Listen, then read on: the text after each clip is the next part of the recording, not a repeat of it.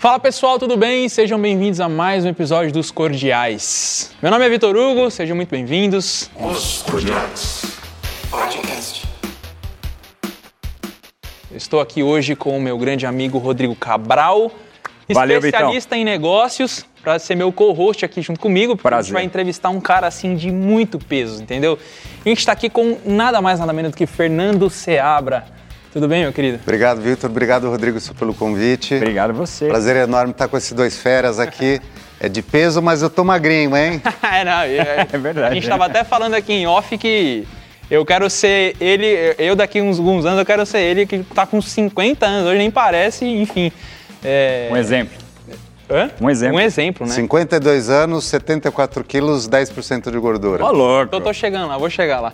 Bom, e antes de mais nada, antes da gente começar esse papo aqui, que vai ser muito rico para vocês aí, para todo mundo da audiência, se você tá ouvindo ou se você tá assistindo, é, não esquece de seguir a gente na- nas nossas redes sociais aí, no Instagram Os Cordiais, no YouTube também Os Cordiais. Lembrando também que a gente tem o canal de cortes, né? Para quem às vezes não tem a paciência de ouvir ou assistir o, o vídeo inteiro, a gente tem vários cortes dos highlights dos nossos episódios, tá?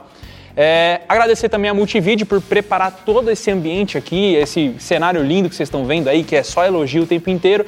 Então agradecer eles aqui, que eles são fera demais no que estão fazendo.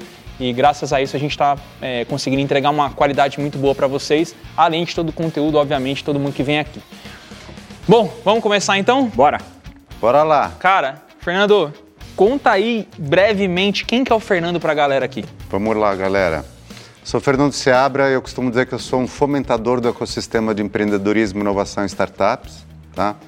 É, Nós vivemos uma reconstrução diária, né? não só de sociedade como de si mesmo. Eu me reconstruí aos meus 45 anos de idade, quando eu realmente é, comecei uma atividade que ocorreu quando eu fui convidado para me tornar seu diretor da Fiesp. É, e eu percebi depois de ter empreendido por 25 anos que o meu melhor empreendimento é fazer os outros empreenderem melhor. Então eu comecei a criar conteúdo, comecei a ajudar empreendedores. É... Isso quando eu vi era professor. Outro dia eu fiz um podcast, até falei assim, não, eu sempre quis professor e cheguei em casa, claro, minha filha de 11 anos zoou comigo, né? Pô, rapaz, você quis ser professor a vida inteira, có, có, có, có. E riu da minha cara. Mas essa coisa é, de o quanto passar conhecimento aliado à nossa história é algo que, é, que mexe com a gente e principalmente só quando a gente vê o quanto que mexe com os outros. Então, eu vivi essa reconstrução diária. Então, hoje a minha atividade principal é atuar como mentor do ecossistema de empreendedorismo e startups. Ele dá hum, hum, é principalmente com o lado humano do empreendedor. né? Eu tenho alguns projetos, um projeto que chama Mentoria Rota de Vida, onde eu trabalho com famílias herdeiras e com empresários eh, e presidentes e CEOs de, eh, de empresas para ajudá-los a encaixar a pessoa física na pessoa jurídica que se confunde com o que eles vivem. né? Então, mas basicamente eu sou um fomentador do ecossistema abelhudo e liaison das pessoas que vivem inovação no Brasil hoje. Sensacional. Sensacional. O, o Rodrigão aqui ele vai poder me dizer, porque você também passou por uma reconstrução também, né? Total. Eu chamei você aqui porque eu, eu acho que não tinha melhor pessoa para poder conversar com o Seabra aqui junto comigo. É, o, o- o mais legal, assim, de estar aqui hoje com vocês é porque eu tenho você como um grande amigo de, de, de vida de muitos anos e, e a gente viu um outro se desenvolvendo, crescendo profissionalmente, se aprimorando, buscando ser melhor a cada dia, é, investindo, né? Eu, eu acho que a gente tem uma correlação muito grande nisso. É, a gente investe muito na gente. É, isso eu aprendi, principalmente nesses últimos 12 anos, que quanto mais você investe em você, é, mais você desenvolve não só o seu ecossistema, mas também os seus negócios. Mas o foco, é, colocando em você, é o, o que Jim Rohn falava, né? Invista mais em você do que em seus negócios e você fará fortuna. Nessa frase aí, é, tem um poder intrínseco muito grande. E é, e é verdadeiro. Eu tive a oportunidade de conhecer o Fernando quase 10 anos atrás. É. O tudo Fernando. Pois é, o Fernando foi uma grata surpresa na, na minha vida, na vida da, da minha esposa, porque a gente virou amigo genuíno, a gente não virou amigo por negócios, a gente virou amigo por amigo em comum. E aí a gente foi desenvolvendo uma relação super, super leve, super bacana. Mas não dá para dizer, é, não dá para deixar de dizer que o Fernando virou uma referência para mim profissional e de ser humano, porque é um cara, vai contar mais, tem um background gigantesco, tem uma preparação profissional e de vida muito grande. E foi onde eu comecei a investir bastante essa atenção de ter bons mentores para melhorar eu como pessoa. Então, é, eu identifiquei isso uns 12 anos atrás, que eu já estava com 28 anos, eu tinha acabado de voltar de um intercâmbio na Europa, e eu vi que era importante ter pessoas te ajudando a se tornar melhor em todas as áreas da vida, né? Uhum. Então, a parte física, psicológica, profissional. O Fernando é um deles, é fundamental. Ele, ele é um cara que eu tenho de referência aí de vida. E hoje tá aqui com ele, com você. Então eu estou sentindo essa coisa ambígua aqui de ter um cara muito para cima é, de referência e um cara que foi criado comigo e, e os três dando com um destaque bacana no que fazem, entendeu? E um jovem e um velho. Não, de forma alguma. Olha, eu tô para falar que a gente tá mais, se for ver de idade física aqui, você tá mais novo que nós, viu? Tá mais treinado. Cara, é, é, é, legal isso, porque eu sempre bato na tecla da referência, né? Eu acho que a, a referência que uma pessoa pode ter na vida, ela muda todo a, a, visão do cara. Às vezes o cara tem uma visão, só que tipo, tem uma cortina na frente dele, ele não consegue ver o restante do horizonte por justamente não ter referências, né? Sim. Eu digo que o grande divisor de águas que que eu tive na vida foi a questão da aviação, porque a aviação me abriu muito a questão de, de, de visão de outras, outro tipo de vida que as pessoas viviam, né? Então, e eu vi isso acontecer com você. Eu vi você se transformar nessa exato, jornada. Exatamente. E aproveitando essa referência, eu queria fazer a pergunta aqui para o Fernandão aí, é o seguinte. Você teve referências muito boas na sua vida, né? Digo, familiares e tudo mais. É, foi essa sua chave de virada de, de, de, de ver essa é, é, junto com a família ou você teve outras coisas externas, um pouco fora assim do âmbito, do âmbito familiar, no caso? Então, a minha história familiar é ela é um pouco diferente da família tradicional. Né? Eu sou filho de um empresário que começou do zero também, é, vendeu seu Fusca e montou a empresa. É Literalmente vendeu o Fusca branco e montou a empresa e ficou a pé. Hoje a gente chama isso de bootstrapping, naquela época era vender o Fusca. a empresa nasceu há 52 anos atrás, não tenho problema nenhum em falar, só meu pai é o fundador da Natura, que hoje comprou grandes marcas aí só mundo afora, né? É, acho que é só a maior, né, de cosmético é. do mundo inteiro. Né? É a maior referência. é uma das maiores, né? É, tem operação em mais de 100 países. Uau, nossa, que absurdo. É, com isso quatro é, marcas. É surreal. E, e começou na venda de um Fusca, né? A, é agora, essa empresa que foi criada, ela não foi uma empresa é, familiar que é o tradicional na nossa cultura judaico-cristã, uhum. uhum. né?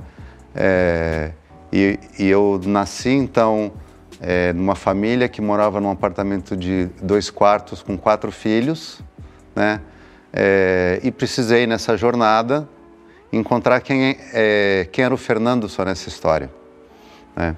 É. é por isso que hoje eu gosto de trabalhar com pessoas que vivem esse tipo de situação, só porque eu vejo uma sociedade só cada vez mais polarizada do ponto de vista que a gente sabe político. político do ponto de vista social e quem pode, do ponto de vista social, é melhorar a sociedade para que diminua a polarização, principalmente a social, é, na maioria das vezes não tem nem consciência disso. Uhum. Então eu, eu gosto de trabalhar esse trabalho de conscientização. É, isso fez com que a minha história, essa pessoa só fosse uma jornada de encontro, principalmente é, é de encontro com conteúdo acadêmico. Então, eu estudei aqui no, é, é, no Brasil. Eu tenho uma história engraçada que é o seguinte: eu fiz mestrado nos Estados Unidos, eu fui fazer MBA nos Estados Unidos, é, quando MBA não existia aqui no Brasil. Né? O, é, a, o nome MBA era uma coisa que nem se falava. Né?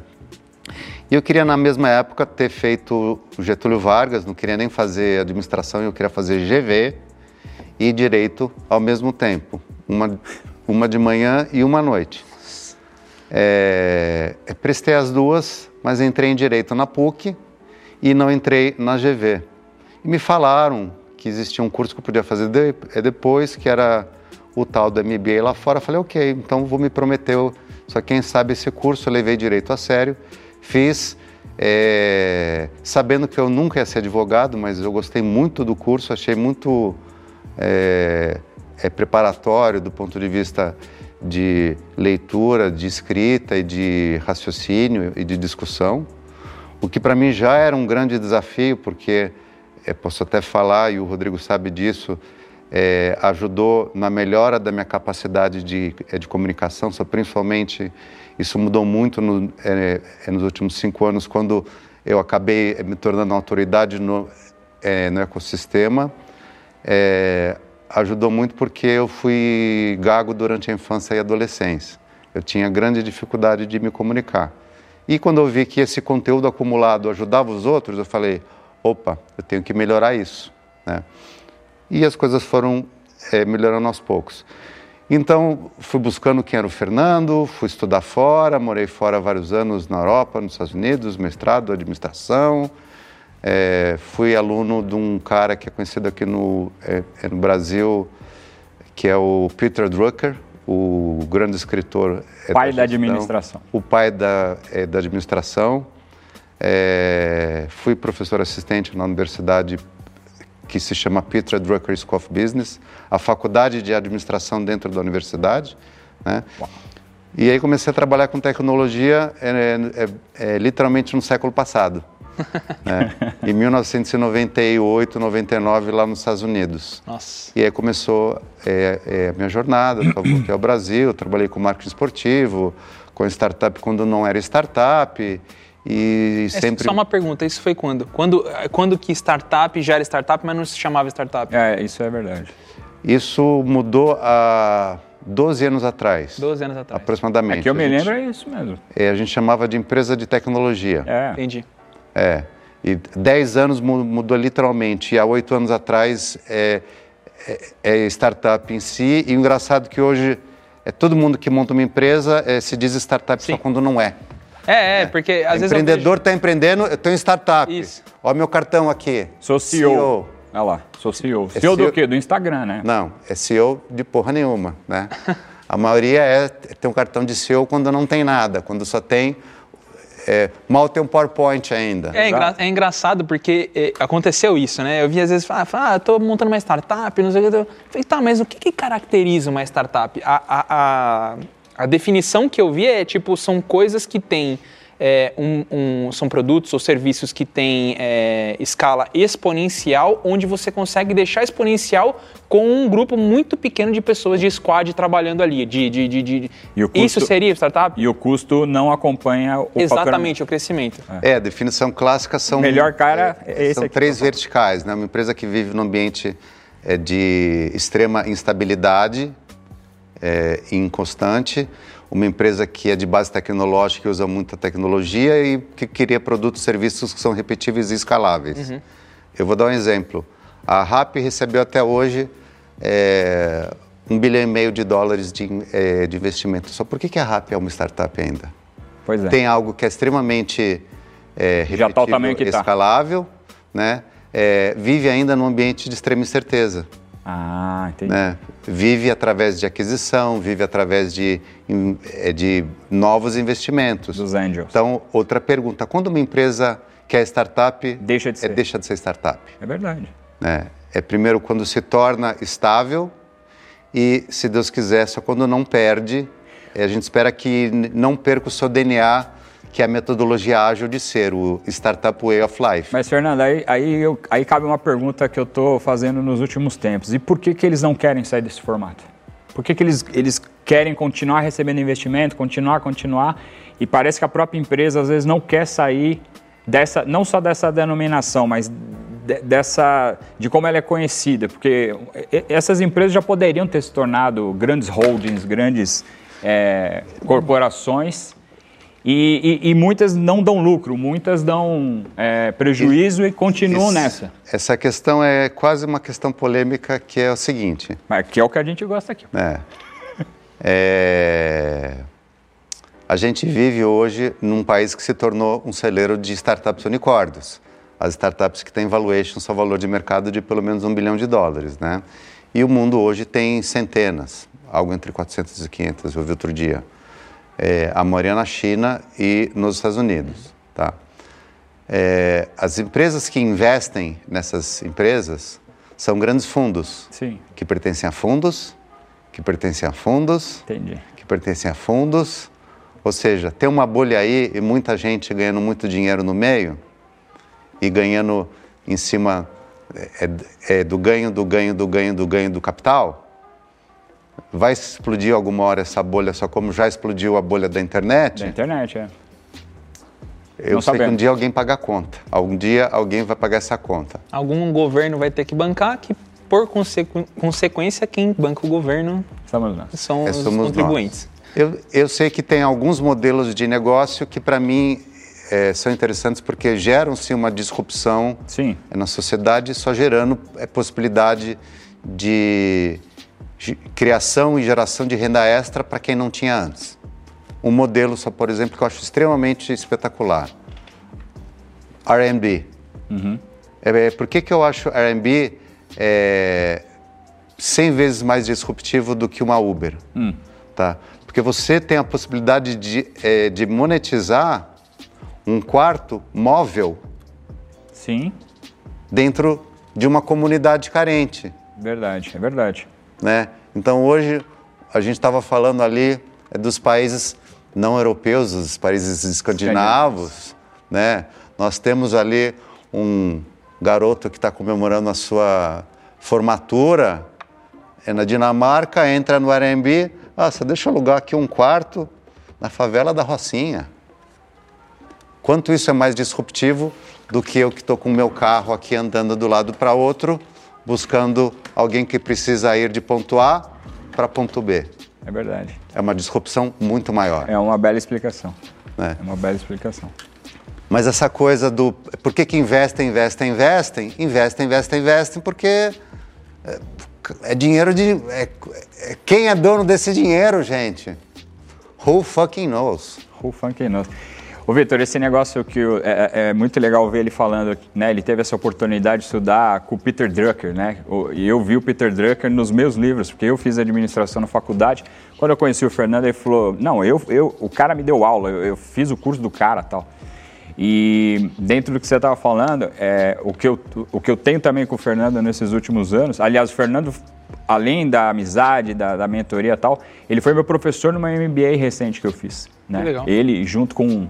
É, ainda tem essa, né? A gente já se encontrou em aula. É, Pra quem nem sabia que era um MBA, Não. o cara vira professor. E o engraçado foi o seguinte, eu não sabia Não o que era lá. MBA, né?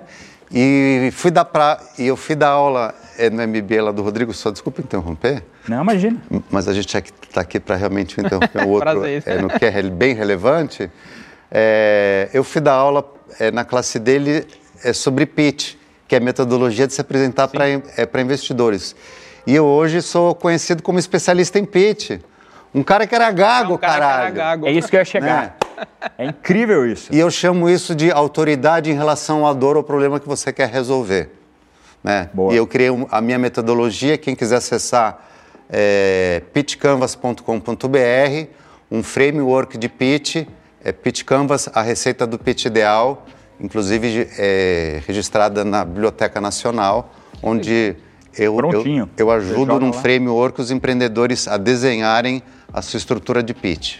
Cara, que legal isso, cara. É, o Fernando foi meu professor na MBA, é, então assim, foi muito legal, porque a gente ficou horas lá. Mas mesmo eu, como amigo do cara, quando eu tive a oportunidade de, de ver ele transmitindo conteúdo assim, focado, profissional, direcionado, pitch, vendas, startup, ecossistema, unicórnio e tal, aí o que, que eu aprendi com ele e com os caras do nível dele? Qual o resultado que você teve no que você está falando? Qual autoridade que você tem? Qual resultado prático que você teve? Não só quantos milhões você fez, mas que estrutura você criou? Quantos, quantos, qual foi a empregabilidade que você gerou? Eu, particularmente, estou cansado desse pessoal que fala, fala, fala, fala. Na hora que você vai cavucar o que o cara criou, ele não criou nada, ele criou vapor.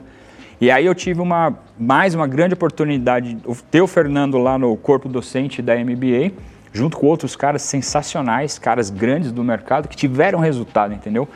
E aí é, eu acho muito legal é, as pessoas que estão ouvindo a gente, quando tiver oportunidade, porque a gente sabe que não é a maioria que tem, mas quando você tiver oportunidade de você ter pessoas onde você pode se metamodelar, a, uma das palavras fundamentais que eu aprendi aplicar na minha vida é a metamodelagem. É você ter referências que você vê como o cara se comporta, como ele aplica, como ele se mexe, como ele fala, como ele desenvolveu tal, e você em, em, é, coloca isso dentro da sua vida, nos seus negócios e busca desenvolver. Metamodelagem, para mim, eu acho que é uma coisa poderosíssima que as pessoas precisam dar mais atenção, estudar mais e aplicar mais. Muito bom. É, é, é, é bem, é bem isso mesmo que eu, que eu, que eu sigo. Agora, eu, a gente falando desse negócio de startup, você vai ser o cara certo para me responder. Eu vejo hoje a galera montando startup basicamente para tipo assim, quero ficar rico, então eu vou criar uma startup, um negócio que resolva um problema e daqui a pouco eu pego e vendo isso para um fundo, enfio umas milhas no bolso e fico feliz. Isso. Claramente você está dizendo aqui para mim que isso não te interessa. O que te interessa é o que traz valor para a sociedade, o que vai de certa forma melhorar a vida das pessoas no dia a dia. E aí eu te pergunto, qual que é o passo a passo hoje para eu conseguir abrir uma startup? Eu já tive várias ideias mirabolantes, já fiz Canva, já fiz um monte de coisa e a gente sabe que não é bem assim. Né? É, a gente tem um monte de problema para resolver aí, tem um monte de problema na sociedade que a gente tem para resolver. Mas qual que é o passo? É, você que está dentro do negócio, como que é esse passo a passo para você criar uma startup, não sei o quê, aporte, blá, blá, blá, blá, blá? A sua pergunta é muito boa, porque a resposta é completa dela e desfiada é daria uma imersão de três dias. né? Eu imaginei. É, é, daria um mega curso. É, primeiro, eu que vivo analisando é, centenas e centenas de empreendedores do ano inteiro, tá? Eu, eu e minha equipe, a gente já mentorou diretamente, eu e minha equipe, que eu, é, que eu falo os grupos de trabalho que eu participo, uhum. a gente já mentorou até hoje só por volta de, é, é de 10 mil startups Uau. e pequenos empresários. É, a gente já avaliou mais ou menos 55 mil projetos. Tá? Caraca, muita coisa. E, muita funciona, coisa. e isso funciona como? É um funil. Tá? Então eu criei é, esse ecossistemas que falam com iniciativas é, Brasil afora. É, aconteceu uma iniciativa, por exemplo, é, no Pará. É, 100 empreendedores é, é, participaram, teve 20 finalistas, 10 ganhadores e dois melhores. Aqueles dois vêm e é um funil. Né? É como uhum. se fosse um funil de geração de lead. Né? É, e, e a gente vê só como isso é, traz muita experiência, né? E, é, e, vendo isso, eu posso falar que, com certeza, a grande parte dos empreendedores empreendem por três motivos errados, né? O primeiro, para trabalhar menos, eu vou trabalhar as 40, não 80 horas por semana, é uma visão errada. Eu vou trabalhar porque os meus chefes são péssimos, se os últimos seus três chefes eram péssimos e se você é, muda de emprego a cada dois anos, isso mesmo, só você aí. O problema é você. Não está nem com o chefe nem com as empresas. Você é um picareta. Você é um enganador. Vá se desenvolver. Né? Então o problema não está com o chefe nem com a empresa, está com a pessoa. E o terceiro motivo é pessoas que acham, não, vou empreender para ganhar dinheiro rápido. Uhum. Né? Essa pessoa possivelmente vai perder tudo. Então, os três motivos são errados e, e associados mais errados, mais errados ainda. É, a gente sabe que a taxa de fracasso das startups é, é 90%. Eu ia chutar 99%, mas eu imaginei que seria alguma coisa em torno Mas é alta. A taxa de fracasso é 90% das que se lançam. Ah, ah sim, tá. Sim. Mas, mas, aquelas que viram é 1%. É, é então tá, tá, tá dentro. Ó, ó, ao, é muita coisa. É, é, que dá errado. É, é, é muita coisa mesmo.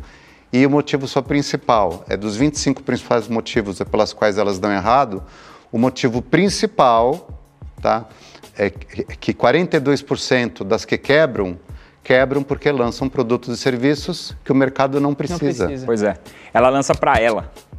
Ela lança então, pensando nela. Elas lançam pensando num, numa solução não no problema. Então a frase de mercado piegas e brega é apaixone-se pelo problema e não pela solução. Pois é. é. Aí vou recorrer aqui a, a, a academia e citar a teoria é do customer centric. Né? É, a gente sabe que, na média, empresas que partem de uma solução têm 13% de chance de dar certo. 13. Empresas que partem de um problema têm 70% de chance de dar certo. Olha como você cresce exponencialmente. Tá? Só de saber esse dado, né? Então, e como a gente descobre isso? Né? Resolva problema. Não ache que o que importa é a sua ideia. O que vale é a execução. Entenda o que é uma coisa que existe hoje e não existia na época que eu montei empresa de tecnologia, é, metodologias, é, as metodologias ágeis e a filosofia de MVP, a construção de mínimos produtos viáveis, né? E passe a sua ideia num processo de validação. Então, primeiro, valide é, a sua hipótese. É que hipótese é, você quer resolver? Qual o problema? né? Então, o problema que você quer resolver existe? Legal. É, é próximo passo. Tem mercado para. É, tem solução existente? Sim ou não? A sua solução é melhor do que a solução existente? Sim ou não? É, se sim, a sua solução, o problema existe, você tem solução, é melhor que, que é existente. Você consegue é, criar algo financeiramente é, sustentável para entrar naquele mercado? Outro dia, um aluno me perguntou: Ah, Fernando, só quando eu devo começar é, a, é, a vender meu produto é, para clientes verdadeiros e não amigos e familiares? Eu falei: Desde quando você lançou. Né? Possivelmente o seu negócio não é sustentável e você nem sabe. Pois é. É Ele está isso- naquele mundinho. ele está naquele mundinho, Bolha, né? está naquela a bolha da lama. O cara vai, empreende, ele consegue pagar as contas, ele vende almoço para pagar jantar e acha que está crescendo, não está. Cara, quebra logo, cara. Quebra Tem logo. gente que acorda, vai trabalhar no seu negócio e está perdendo o tempo da vida dos outros. O seu é problema seu. Isso, aí. É, é por isso que a quarentena, eu gostei da quarentena, infelizmente só quebrou muito negócio bom, mas quebrou de vez o que eu chamo de zumbi business. Zumbi business. Aqueles caras que estavam ali, ah, na startup, não, um dia eu vou dar certo. Vai dar certo nada. Então tudo isso é Só validação. acelerou. Só acelerou o que já tinha que ter quebrado. E o processo de validação tem, tem várias fases, metodologias. Eu tenho a minha lista de, eh, de perguntas. Quem quiser, baixa meu Pitch Canvas ou me contrate, que eu vou na sua casa, na sua empresa, onde você me pagar. E hoje de casa eu atendo muito mais gente. Então, tô, eu, eu, eu mais do que nunca, estou bombando na quarentena. Entendi. Né? Só- E o engraçado Mudou, disso, né? é, o engraçado de- é- é dessa mudança, a mudança de cultura foi tão grande que a reunião que a gente faz hoje via vídeo de WhatsApp, tá? E a forma como as pessoas vão consumir esse conteúdo, você aqui que está me vendo e vocês aí, é, vocês consomem e a gente dá uma veracidade que, a gente, que há dois anos atrás a gente não dava. Sim. Aí a gente se encontrava num video call e falava, ok, é, semana que vem a gente se encontra aí então em São Paulo Tá combinado. para assinar o contrato. Não, hoje se viu. Né, então, é, isso inclusive Mudou o comportamento. é, mudou o comportamento e mudou a importância do que a gente pensa e do que a gente fala. Né? Então, o presencial que é menor, é, a falta desse pre- é, é, presencial acaba é, dando oportunidade para valorizar o que realmente importa, é que são os nossos pensamentos e as nossas ideias. Boa. Cara, muito legal. É, é, assim, é, é aquela coisa, né? A gente entra nesse mundo e, e- e a- o mundo de startup, ele ainda é um mundo muito complexo, porque já começa pelos nomes, né? A gente hoje usa, como você falou, tipo, antigamente era empresa de tecnologia, hoje chama startup. Sim. Meu pai, às vezes eu vou conversar certas coisas com ele, meu pai, coitado, ele, ele tem uma boa visão de negócio e tal, só que ele, ele não tá muito dentro desse mundo, ele perdeu essa, esse, esse início. Então ele fala, pô, Vitor, às vezes eu vou conversar com os caras, nem entendo o que os caras tá falando. Porque, ah, sei o que, pitch, call, bababá, é, sabe, investidor, é, tipo, ele, ele fica meio perdido. Existe uma, uma, uma, uma, lá, uma, uma maneira de simplificar isso, de, de, pra galera entender melhor? Vamos lá. É, tem um trabalho muito legal, é de uma amiga nossa, é que se chama Dicionário do Startupês. que legal. Tá. Que é a explicação de aproximadamente 500 termos do ecossistema. Tá? É, parte do, do, meu trabalho é levar para o empreendedor o que é isso no dia a dia. Né? Porque você falar para alguém, olha, é, se você quer ser sustentável, você tem que diminuir o seu CAC, aumentar o seu LTV é, e criar um modelo recorrente, que porra é essa? Travou. E que é isso? O que, que é isso? Isso nada mais é do que o seu Zé da venda entender que ele tem que criar alguma estratégia de comunicação para fazer os caras entrarem para tomar café ali que é mais barata, baixar o CAC, custo de aquisição de cliente, é, aumentar o LTV, que é ciclo de vida, é atender melhor, que é, é, servir bem um cafezinho, fazer o cara voltar para o almoço. E é tão bom que ele volta no fim de semana para trazer a família dele. Entendi. Olha o aumento do LTV. Entendi. Né? É, lifetime cycle. Então, eu gosto de, no meu dia a dia, é popularizar esses conceitos, porque, querendo ou não, é, é, são modismos, são é, são palavras da vez, churn, é, qual o percentual do, é, de clientes que você perde é, no mês. É muito legal é, você entender, porque quando você leva na prática para os micro e pequenos é, negócios no nosso país, que depende, tem 70% de carteira assinada de micro e pequenos negócios. Que Nós na verdade é, é a massa, é a maior parte, né, Fernando? É o país em si. É o que sustenta, né? É, é o que sustenta o país. Então, é o, o ecossistema é, de inovação e startups é muito elitista. Uhum. E para mim é praticamente uma missão de vida pegar esse conhecimento e levar para o resto. Porque é um papel que eu vejo é, que, é, que quem tem a oportunidade e a chance de estar é, de tá aqui gerar muito mais impacto. Eu tenho, eu, tenho, eu tenho essa sensação que, às vezes, essa forma com que é explicado, ele acaba afastando. O exemplo é meu pai ele, ele provavelmente tem conhecimento dessas coisas, ele entenderia se fosse em termos simples. Ele fala, mas, fala, fala é fácil. Mas daí ele cada ele, é, a tendência dele natural, começa a falar, o cara começa a dar uns passos para trás, que ele falou, opa, não tô nesse mundo, não sei nem o que está acontecendo. E na verdade era uma coisa, como você está dizendo, que poderia melhorar muito a empresa do cara, poderia é, contratar mais gente, melhorar todo um ecossistema, Isso. se fosse uma o coisa pai, mais com acessível. certeza ia dar aula para gente com a experiência só, é, que ele tem, mas em outras palavras. Eu, tive, eu tive uma oportunidade... Uh 11, 12 anos atrás, de é, me lançar no mundo de vendas, na área de venda direta, né? Então, o ah, que, que aconteceu? Eu, eu aprendi na marra, aprendi com os caras raiz que é, eles falavam assim, Rodrigo, eu tive um preparo profissional, o meu currículo anterior era em multinacionais, era um foi, eu fiz tudo certo com o currículo necessitável. Eu trabalhei em boas empresas, eu fiz MBA, eu morei fora, eu aprendi idiomas, tal, não sei o quê. E aí é, eu olhava os meus pares, né, a galera da minha idade, assim, do, do, meu network na época, que era um network que eu aprendi que se você quer crescer, você tem que andar com pessoa melhor que você, você nivelar para cima, mas melhor no sentido de, de, de ter desenvolvido coisas que você precisaria desenvolver. Uma das coisas que os caras me ensinaram era tipo, Rodrigo, fala fácil. Você aprendeu a falar difícil pelos lugares que você trabalhou, o conteúdo que você absorveu, né? É, eram grandes empresas, eram grandes instituições, mas o cara que vai comprar de você, ele precisa te compreender. A comunicação tem que ser para o cara, não para o teu ego, tem que ser para o cara. E hoje, cara, é um negócio muito legal, acho que vai acrescentar bastante aqui na conversa. Há dois anos e pouco atrás, eu resolvi, é, que é o, o, que eu atuo hoje, que é no ramo imobiliário, na parte de, de imóveis.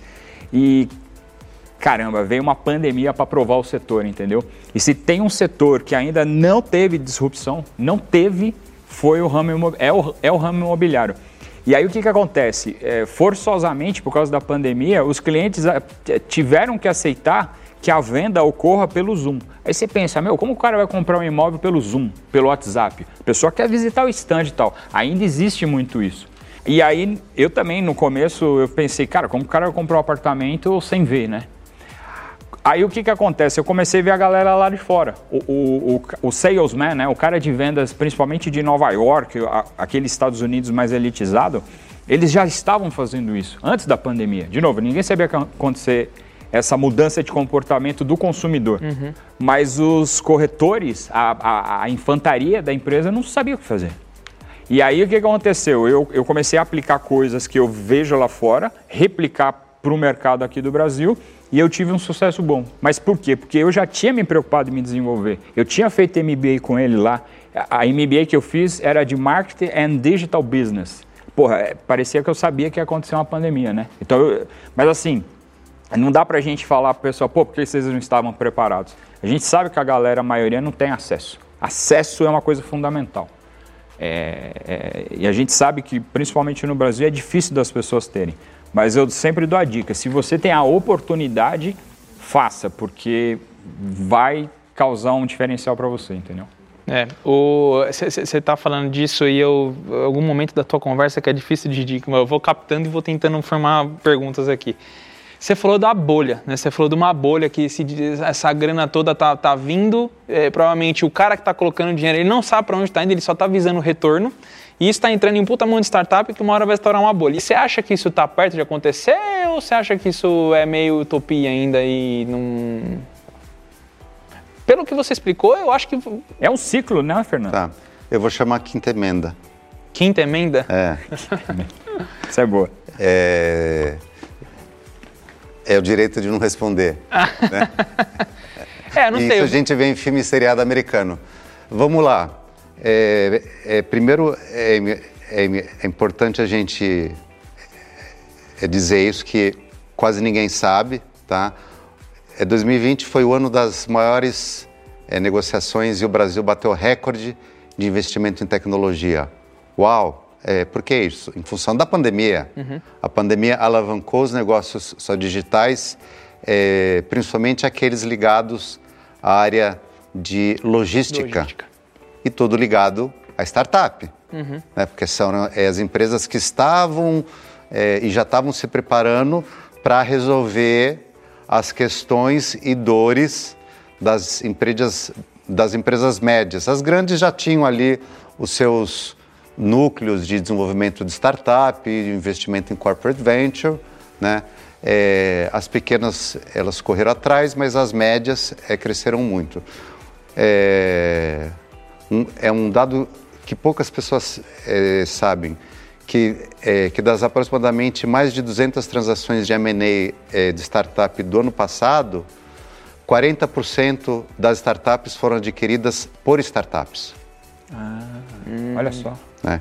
Então, é, no ecossistema, essa é uma forma de crescer através de estratégia de aquisição, porque você tem que crescer de forma leonina. Porque para dar o resultado que os caras esperam lá do outro lado do mundo, o Japinha lá, que está vestindo aqui, que anunciou mais um bilhão, você tem que crescer gráfico boca de jacaré.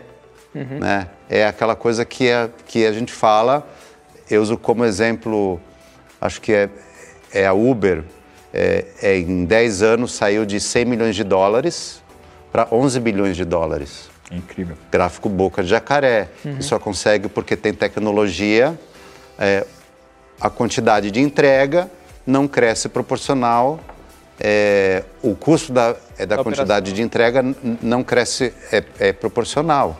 Né? É, isso que é o conceito de ser uma startup.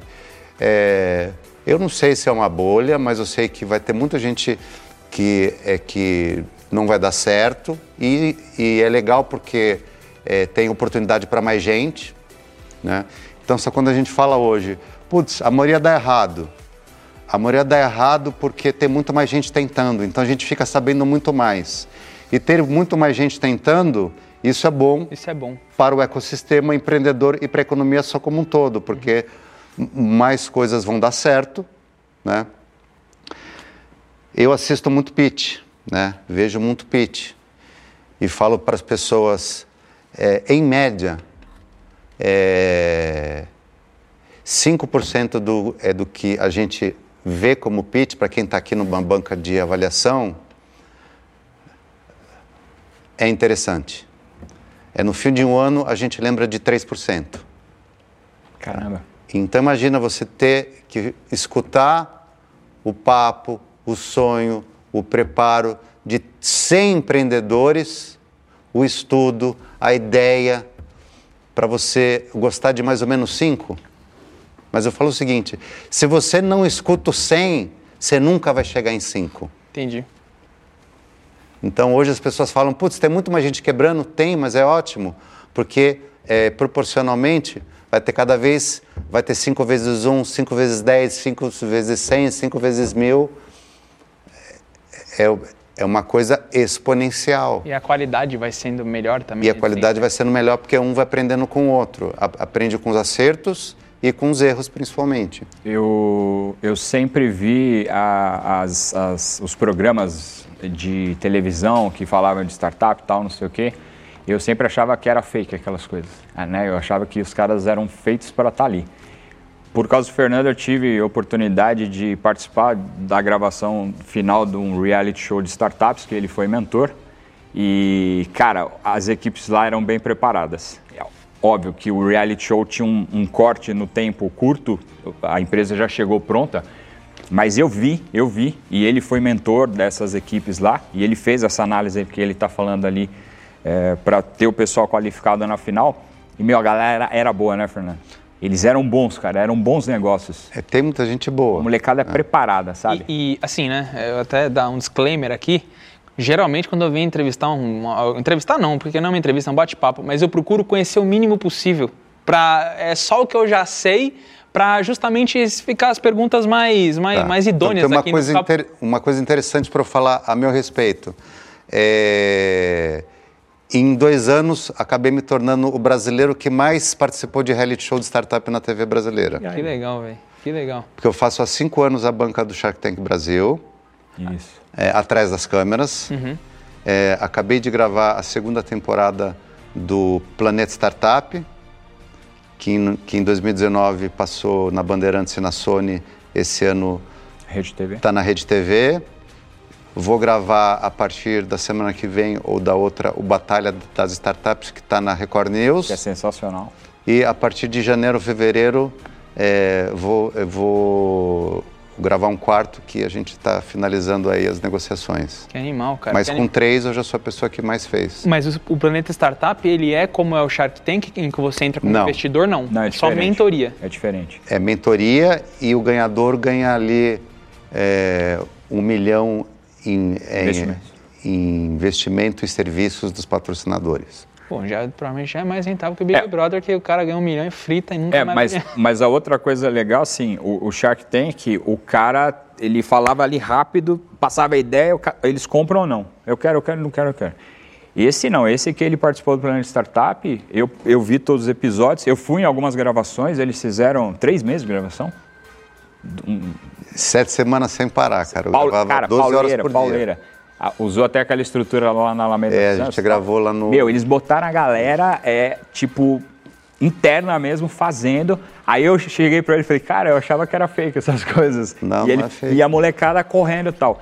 Aí hum, escolheram cinco lá no final, se eu não me engano. E, pô, tinha um, um- um board ali analisando, ele no backstage com a galera. E aí na final ele ficou numa das cadeiras lá. Mas assim, eu fiquei fascinado porque eram bons projetos. É, Óbvio que o formato do programa era investir num só, mas depois o pessoal teve sociedade de investimento. Isso. Porque eram bons negócios. E era uma galera pesada. É, e dá uma puta exposição pra galera também. É, a importância da exposição de mídia é legal. Né? É, é, é, tem empreendedor que não gosta daí é da exposição, Mais empreendedor que gosta. Eu acho que você que quer empreender, a primeira dica é o seguinte: só participe de todo e qualquer evento. É primeiro para absorver é, conteúdo, informação e exposição. Só sempre pode ter alguém que se interessa na sua ideia. Networking, né? Networking é, absurdo. E a gente está vivendo uma mudança também eh, de cultura no ecossistema, onde o, não só o empreendedor está se profissionalizando cada vez mais para empreender e para se apresentar, mas o investidor está, está se profissionalizando só como investidor. O que, que eu quero dizer exatamente? É, eu vou falar o, é, o que, que acontece quando um empreendedor consegue no início do seu negócio um capital com investidor que não é profissional, é que eu chamo de capital não profissional, né? Ele acaba pegando um investidor que investe muito mais com o coração. É um- uma pessoa da família, Uma um pessoa- pai, alguma coisa assim. Não, é mais do que FFF. Eu ia falar o FFF. É, é- é, quando a gente lança uma startup, ela vive aquele momento inicial é, do gráfico que a gente chama de Vale da Morte. E tradicionalmente quem investe nesse momento é FFF, Family, Friends and Fools. Isso. Familiares, amigos e otários. Exatamente, otários. Tradução genuína. É, tradução genuína, isso hoje em dia é usado academicamente. Sim. Né? É, E se você pega um cara que é full, o terceiro F, ele vai investir muito com o coração. Né? Isso faz com que você venda uma ideia é, por um valor que não vale, né? é, é num valuation não profissional. Você vai partir é, de uma ideia possivelmente não devidamente validada. Tá? E se esse negócio der certo, com mais sorte do que capacidade, a hora que você precisar sim de investidores profissionais que vão te trazer eh, principalmente smart money mais do, eh, do que money, o seu negócio vai estar valendo um, é, um valor que esses caras não vão querer pagar. Porque você vai achar que você não vale mais aqueles dois ou três, vai achar que você vale 10, quando na realidade você, você vale 5. E aquele cara que foi o full, o otário que investiu no seu negócio, vai falar: porra, eu que, é, que paguei aqui só 10% num valuation de 2 milhões, é, e você não era quase ninguém, agora você cresceu, você está com MRR. Que porra é esse MRR? É, faturamento bruto mensal. Né? É, você está com MRR de 50 pau, você não cresceu quase nada o seu valuation, porque é o que vale. né? Então, cuidado com quem você pega para investir em você logo no seu início e não abrir a mão de mais do que 15%, no máximo 20%. É, preferencialmente não mais que 15%, porque você vai ter que passar por várias rodadas de abertura de equity né? É de dar pedacinho para pessoas para você poder. É o caso do Thales Gomes, né? Saiu com 4% da Easy Taxi. O exit dele foi 4% quando ele saiu, né? Sim, Foi sim. muito pouco. Se Isso. você for ver o tamanho do negócio, o tram- o empenho que ele colocou, eu não sei quanto que ele colocou no bolso, mas Hoje, hoje nessa jornada aí que ele descreveu com maestria, hoje eu estou participando de algumas negociações como captador, né? Eu estou levando é, algumas, algumas startups, algumas empresas que querem ter esse smart money e um dos fundos que eu estou negociando, que é um grande fundo, é, se enquadra exatamente no que ele descreveu agora. E aí o que, que eu estou sentindo muito assim no dia a dia? Quando a gente faz uma reunião, né, eu apresento o cara, a minha função é ali é ajudar o cara conhecer o, o investidor, que já é um cara grande, que já é um cara é, não só financeiramente, mas é, de uma forma bem robusta, assim, o, o nome do cara já é muito conhecido. É aquele cara que o cara fala, pô, se ele virar meu smart money, eu vou dar certo, entendeu? A maioria das pessoas é, tem boas ideias, até tem bons negócios, mas não sabe o, o básico do que ele é mestre, que é o pitch. Eu aprendi na área de vendas direto fazer pitch no elevador. Tipo, meu, você tem 30 segundos para apresentar a ideia, na hora que o elevador abrir lá embaixo, e acabou. Às vezes você vai ter essa chance. Você vai pegar um cara grande na sua frente que você vê no Instagram, você vê na mídia social, e às vezes você tromba o cara, tipo assim, não vai encher o saco do cara no evento. O cara tá lá, acabou de descer do palco, quero tirar foto e falar do meu negócio. Tá, cara, você está no ambiente errado. Mas quando você tiver oportunidade, você tem que saber fazer. Mas tem um gap no mercado que eu estou atuando em paralelo com o que eu faço hoje profissionalmente, que é, é apresentando e fazendo essa, essa introdução do pessoal com, com grupos grandes de investimento e que vai trazer um, um smart money pesado para o cara. É, quem tá com um nome muito forte nesse Smart Money é o João Kepler, né? Ele até tem um livro, né? Que chama João Smart Money. é um dos- Isso, o João é fundador da Bossa Nova, super amigo o João, o PR Schurman, o Célio, Genial. o, um dos fundadores da Bossa Nova é o PR Schurman, que é, o, que é da família lá de velejadores. Né?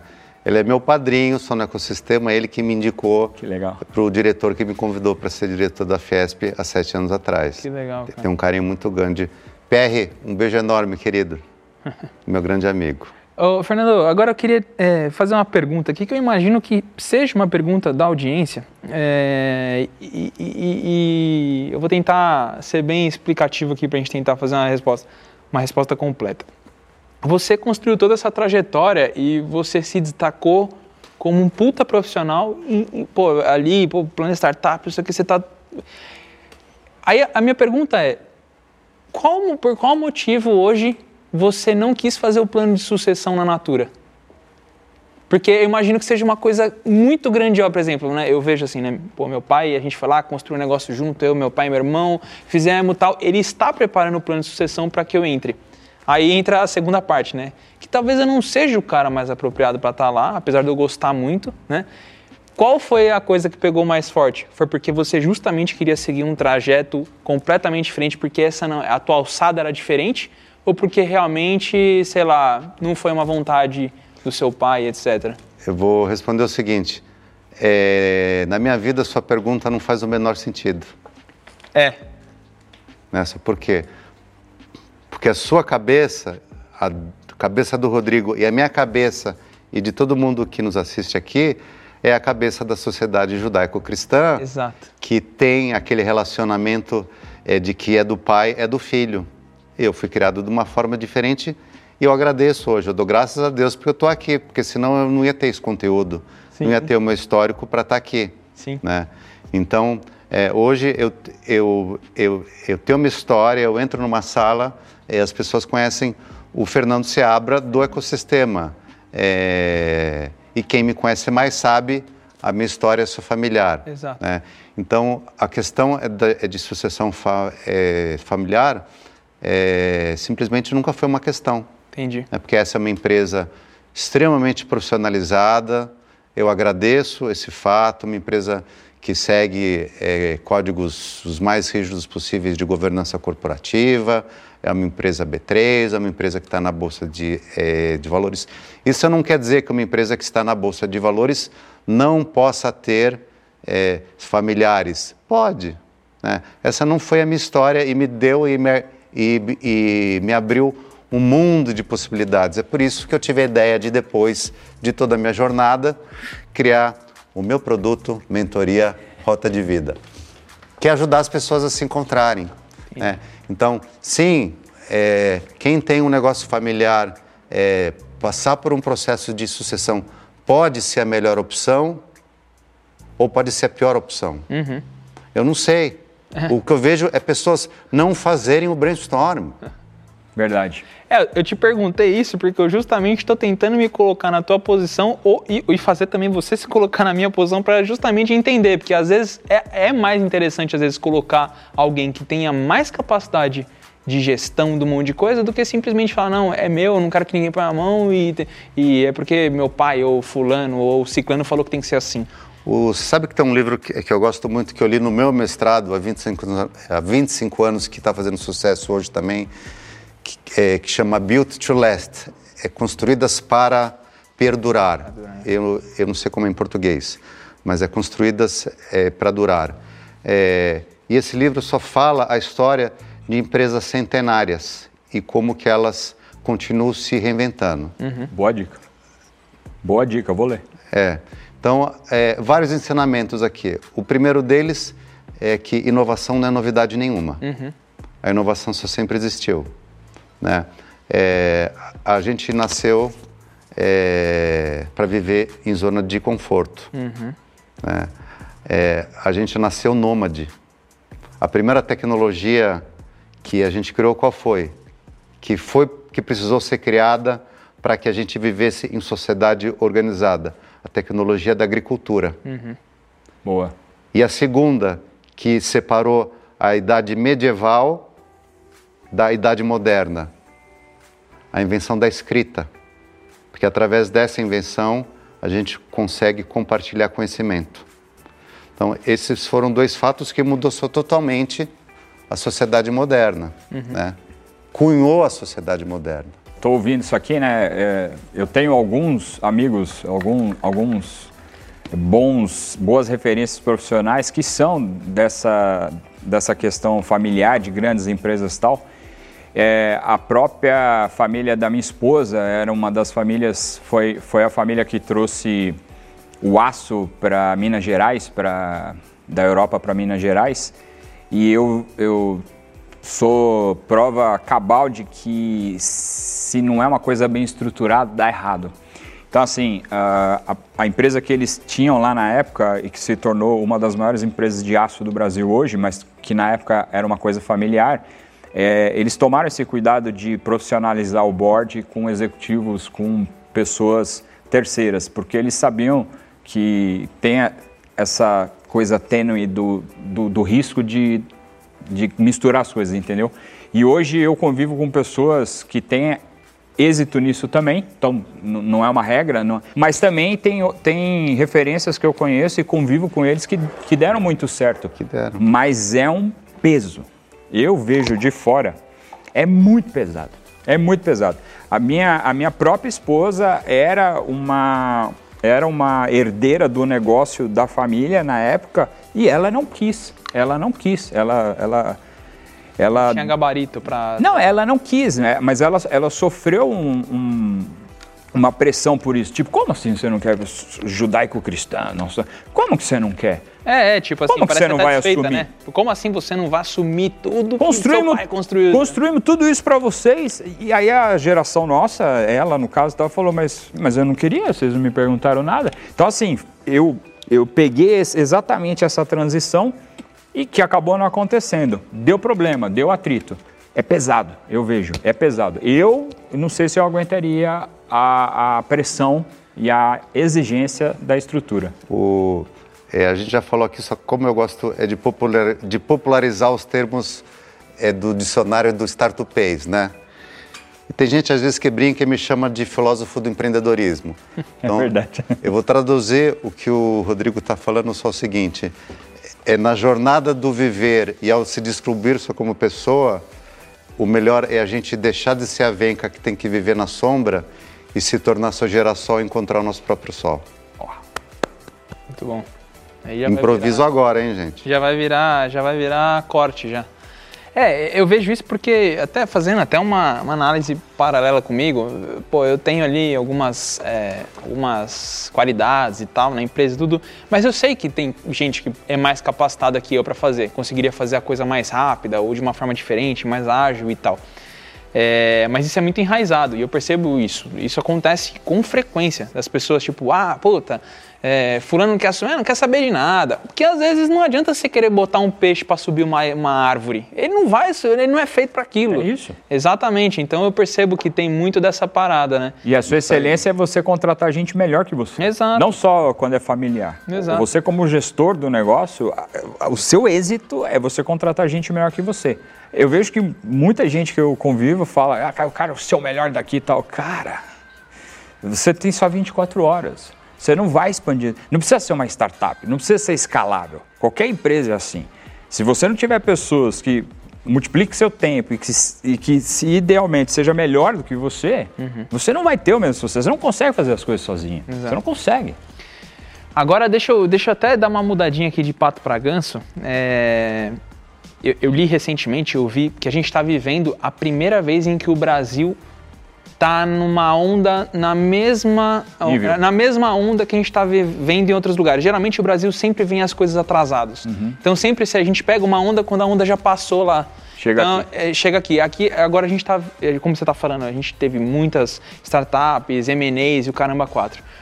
É, a gente está vivendo isso. Você acha que tudo isso que a gente está vivendo, é, essa forma com que as coisas estão acontecendo, a gente pode é, depender, não depender de governo e se, tornar, e se tornar uma sociedade mais rica, mais próspera, mais mesmo o governo trabalhando contra a gente? Você acha que isso pode acontecer? A força do brasileiro, dessas empresas, trazendo é, é, muita riqueza, pode é, vai passar esse negócio do governo ser um, um, governo que não dá liberdade econômica, não, é, enfim. Sim. O establishment. É. é. Cara, eu acho que o, é o, é o Brasil ele está sempre vivendo e dependendo do brasileiro, que é maior do que qualquer governo. Uhum. Né? O que a gente não quer é um país com corrupção. É, tirando isso, é, a gente empreende, a gente faz acontecer. A gente é um país que tem aproximadamente 52% dos lares bancados por mulheres. A gente esquece de falar isso, né? Empreendedorismo feminino e materno é uma coisa que tem que ser muito valorizada. Tem gente que usa de uma forma só positiva. É, sou muito fã e recomendo aqui a minha amiga Dani Junco, da Bitmeme, o maior projeto de empreendedorismo materno é, é, do Brasil. É, mas sem, cara, é, sem querer só falar é, de política. É, entra governo, se sai governo, a gente tem que se virar. Né? O que a gente não quer é governo que limite o nosso pensamento, porque limitar pensamento é limitar a possibilidade de execução. Né? É, eu não vejo isso acontecendo hoje na nossa sociedade. Tá? É, é, a, é, a, gente vive um. É, você começou a sua pergunta, a sua colocação, só dizendo que o Brasil hoje está meio pau a pau com o mundo. Uhum. E a gente está meio pau a pau com o mundo em função do Startup Way of Life, que é a forma de criar negócios com uso de tecnologia. É, a gente não se dá conta, mas eu vou fazer uma colocação que talvez você nunca tenha pensado.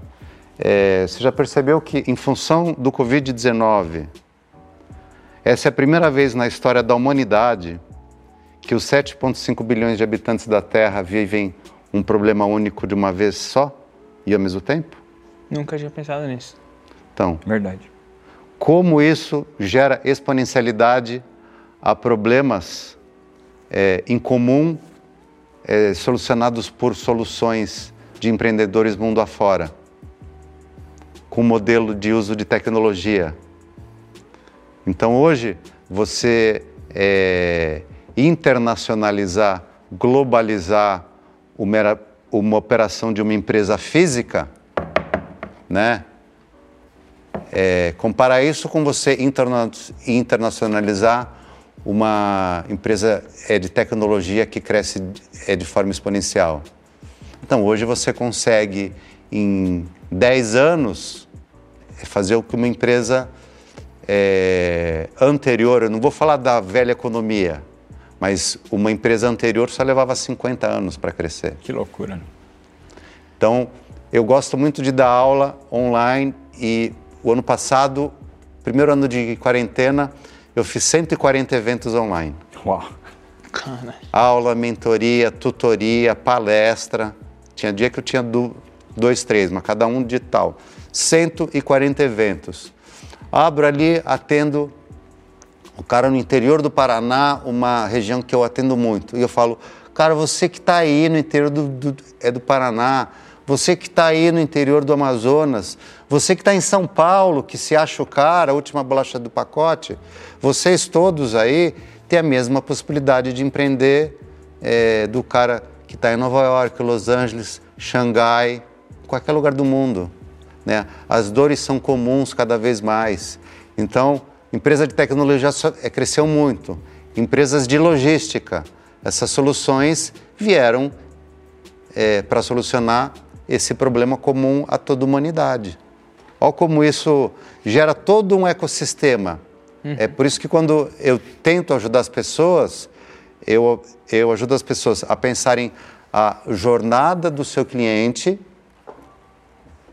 e as interações do seu ecossistema. Todo mundo, é, você não é a sua empresa e o seu cliente. Você é o ecossistema no qual você está inserido. Né? Então, juntando esse raciocínio com a questão que a gente estava falando de empresas familiares, é, qualquer corrente é tão forte quanto o seu elo mais fraco. Boa. Se você é uma empresa forte, com a melhor solução no ecossistema fraco, vou fazer uma pergunta que também nunca ninguém fez para vocês. Vocês sabem quantos anos tem a empresa familiar mais longeva do mundo? Não, deve ter alguma coisa 130, 150 anos. 400. Vocês vão ficar de queixo caído. É. É, é ramo. E para falar sobre esse tema, eu tenho que falar, eu, eu vou começar até sendo um pouco bíblico. Tá? No Antigo Testamento, só quando Deus falou com Abraão e falou o seguinte: é propaga a minha fé, porque em algum momento o meu filho vai chegar para salvar a, é, Humanidade. a humanidade. É desse momento, do papo de Deus com Abraão até o nascimento de Jesus, você sabe quantas gerações se passaram? 42 gerações. Nossa. né? Então, é por que, que eu estou mencionando isso? Para falar, primeiro, é, de jornada, para falar de paciência e para falar que parece que não tem nada a ver, mas para mim tem. A empresa familiar mais antiga do mundo é um hotel de luxo no Japão que está na mesma família há 1.200 anos. Caralho. Que loucura. E qual é a missão de vida dessa família hoje?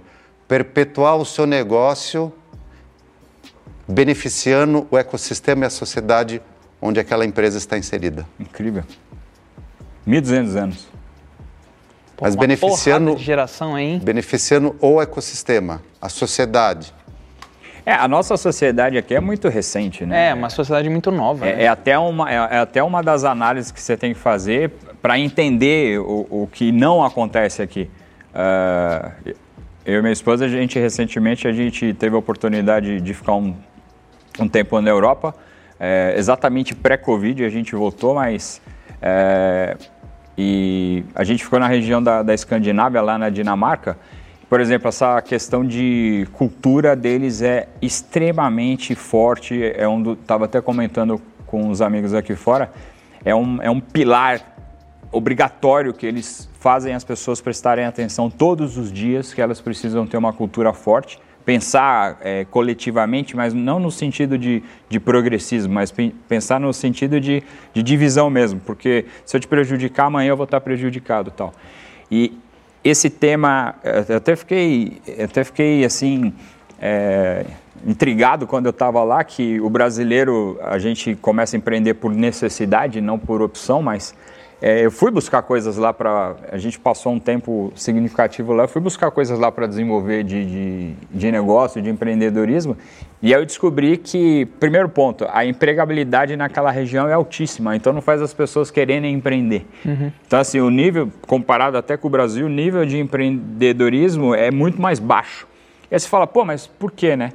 Porque é um, é um pessoal que tem ausência de problemas. E ele acabou de dizer que eh, você criar É isso que eu ia falar. é resolver Pouco problemas. problema lá, né?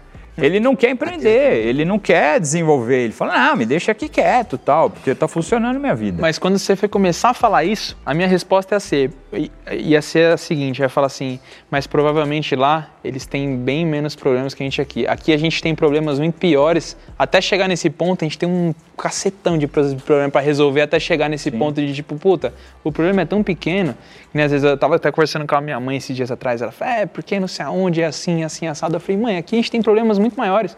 40% das pessoas não têm saneamento básico. estrutural, né? Como você acha que esse cara vai estar preocupado? Ah, nossa, esse bife aqui que eu tô comendo é um pouco pior do que eu comi ontem. Ele não tem o que comer, pô, é diferente. Eu gosto muito do que você está falando e eu queria falar o seguinte: é, quando a gente fala é na pirâmide de Maslow, né? O Brasil vive é, na- é- é basicamente na primeira faixa, né? É, a fim de atender as necessidades básicas biológicas, né? E sempre que eu estou ajudando os empreendedores, eu falo, cara, você tem que buscar alguma coisa que tenha a ver com você, alguma coisa que, é, que, é, que traga sua verdade. E tem gente que, é, que me responde, é, mas eu tenho que pagar as contas. Eu falo, mas independente disso, né, é, você tem que ser um ser humano realizado dentro daquilo que é, que é que você faz. E você pode ser esse ser humano é, mais realizado só sendo ou o CEO daquela empresa é, ou, ou o cara que está é, para abrir o portão, é para o caminhão que está chegando é para fazer entrega. Ele pode ser tão feliz quanto o outro. E todos são tão importantes naquele ecossistema. Então, o meu, é, é, meu, é a minha forma de pensar tem muito essa questão de ecossistema. Eu vou mudar de assunto e, é, e fazer um comentário agora só totalmente fora é, do escopo, que é o seguinte, é muito legal a conversa que eu estou tendo aqui só com o Rodrigo, só porque é como se fosse um, é um papo é, de mestre para aluno e de aluno para mestre, só porque é, quando a gente se conheceu há, há uns, é, uns 10 anos atrás, o Rodrigo estava na plateia E eu acho que fui dar uma palestra, fui dar um talk, É. e não tinha facilidade, e depois eu conheci e falei, puta, esse cara fala bem pra caramba, o cara dá palestra, eu vou aprender só com esse cara, né? Eu vou ficar amigo só desse cara, e a gente acabou virando amigo só pessoal, e a gente está aqui hoje, eu me tornei essa pessoa que fala sobre apresentação, sobre pitch, É. E pra etc. mim é Então, incrível. aula ver. é de quem- mestre para aluno e de mestre para aluno aqui também. Obrigado, Rodrigão. Tá Tamo junto. bom? Ah, é uma- é- é- eu acho maravilhoso ver o tanto que você se desenvolveu nessa área. Na hora que eu vi ele, tipo, na TV, sabe? A TV, a TV é, um- é uma, ainda é, uma- é a maior exposição hoje. Sim. Um canal aberto. E aí, eu, pô, eu- prazer, sabe? De ver um amigo se desenvolvendo tal.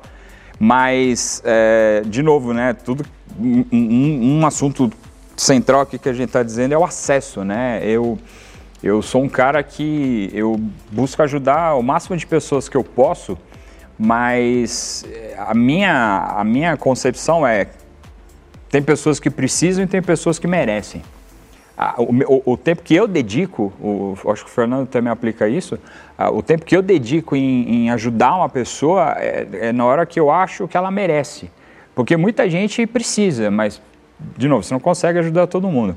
Mas quando a pessoa merece, né, a meritocracia, eu, eu aprendi é, com os caras de, que eles chamam de é, Escola Americana de Vendas, né? Escola Americana de Negócios. Esses caras é, que formaram as grandes empresas de venda diretas aí no, dos anos 70 para os anos 80, a própria Natura é um- uma excelência hoje em venda direta, né? Tem um batalhão de, de pessoas lá revendendo, mas eu, eu, eu fui treinado pela, eu posso dizer, eu fui treinado ah, em 2010 ali mais ou menos, pela última geração que foi treinada pelos caras dos Estados Unidos. Isso. Então, E eu conheci ele exatamente só, é, nesse momento. Eu vou pedir uma parte aqui. não, tranquilo. É, e, eu, e eu conheci o Rodrigo, ele com toda essa capacidade é, de, é, de se, é, de se comunicar e de vender conceitos e produtos. E ele trabalhava com, é, com uma marca que eu, é, que eu sou fã, a gente não vai fazer jabá nenhum aqui, mas uma marca é, muito ligada à Saúde. à melhoria de saúde e estilo de vida. E eu tenho uma foto hoje que eu vou mostrar só para você agora, não vou mostrar para você. Se quiser, ao me chamar só pessoalmente, me contrata um dia e, e você vai ver que eu mostro pro, é, pro Rodrigo e falo, se a gente vendesse junto aquele produto que você vendia, a gente ia dar Estourar. muito certo. Essa é minha foto é da minha pior forma aos 40 e hoje aos 52. Ô, louco. Não é possível que você era assim. É, foi no auge, é, quando eu estava No de- descontrolado e esse No hoje. descaso. Você tá, você tá, você tava mais ou menos na mesma linha, porque você também teve uma época. É, que você Não, é, o meu, meu resultado, o meu resultado Mas é mudança igual. de estilo de vida. Então eu falo, é, é, tem gente é, é, que fala para mim, putz, eu tô com um problema para fazer uma dieta, é uma dieta para emagrecer. E o meu primeiro co- é, comentário é, é, o seu problema, o seu problema é esse posicionamento, porque você ter algo entre você agora e você emagrecido tem a dieta. A dieta não pode ser um problema, a dieta tem que ser o seu estilo de vida. Então tem aquelas pessoas, putz, eu vou ficar um mês sem comer tal coisa. Ah, efeito sanfona, só não estou nem falando disso. Eu estou falando algo que tem que ser incorporado. Cara, hoje se eu, é, se eu acordo, não tomo meu banho gelado e não vou para academia, eu passo o dia mal. Cara, é eu dependo disso. São os rituais, né, Fernando? Mas é. é muito engraçado vocês estarem falando isso, porque é, vocês estão falando isso e eu estou vivendo exatamente esse momento. Porque eu comecei, eu, eu- eu fiz uma visita no endócrino em 2019, eu com o Bernardo lá do Muse, a gente vai até gravar um podcast aqui sobre isso. E aí, ah, puta, dieta, tá, não sei o que. Aí eu comecei a reparar isso. Falei, Final de semana eu dava uma desencanada. É o que- eu ainda estou preso nesse, nessa armadilha que eu criei pra mim mesmo. Que na verdade durante a semana eu sigo o ritual perfeito. Eu vou lá, como bonitinho, como nas horas certas, por exemplo, agora já tô com fome, já preciso comer de novo e tal. E eu comecei, puta, comecei a emagrecer, saí de 24% de gordura para hoje que eu tô com 14. Já perdi 10 Porra, e vou continuar. tá- tá- Mas é tá- isso, a questão não é fazer dieta, é mudar o seu estilo de vida. Mindset. Você- a- aquilo que você costumava fazer, aquilo não é vida. Aquilo ali você está se destruindo aos pouquinhos, é, né? isso. E, e- e aí, que nem, às vezes ainda dou, por exemplo, esse final de semana, pô, minha mulher, não sei o que, comer um McDonald's, comer uma pizza. Cara, a minha segunda-feira é um lixo. Dragou, é. Aí eu falo, meu, eu- é, tipo assim, no- na hora que você está comendo ali, é, é- é uma recompensa muito pequena pelo estrago Ah, que você e vai não fazer. tem lá. errado só comer às vezes, entendeu? Exatamente. A gente pode se, eh, se permitir. Uhum. Né? Mas, ó, é, eu, eu tenho propriedade para falar disso aí também, porque hoje eu estou com 40 anos. Há 10, 11 anos atrás, eu emagreci 40 quilos e eu mantenho os 40 quilos. Então, eu aprendi uma coisa. ah, Você até consegue, quero ver você manter aquilo. Então, assim, uma das coisas que eu é, tive a mudança de mindset foi na alimentação. A alimentação, eu- posso dar de dica para o pessoal é o seguinte: você entrar na parte técnica é escolhas diárias. Todos os dias você vai ter que comer. Todos os dias você vai ter que escolher. E aí é contigo. Tem cinco coisas que você nunca. Você pode ter o poder e o dinheiro que tiver na, na mão. Você nunca vai conseguir terceirizar, que é comer, beber, água, né? Se hidratar, dormir, treinar e desenvolver sua psicologia. Você nunca consegue terceirizar isso. Você já reparou? Você pode ter o dinheiro que for. Você pode contratar um piloto de avião, de helicóptero igual você é. O melhor contratar- psicólogo do mundo, se você não... Ninguém come por você, ninguém dorme por você, ninguém treina, né? Faz uma atividade física.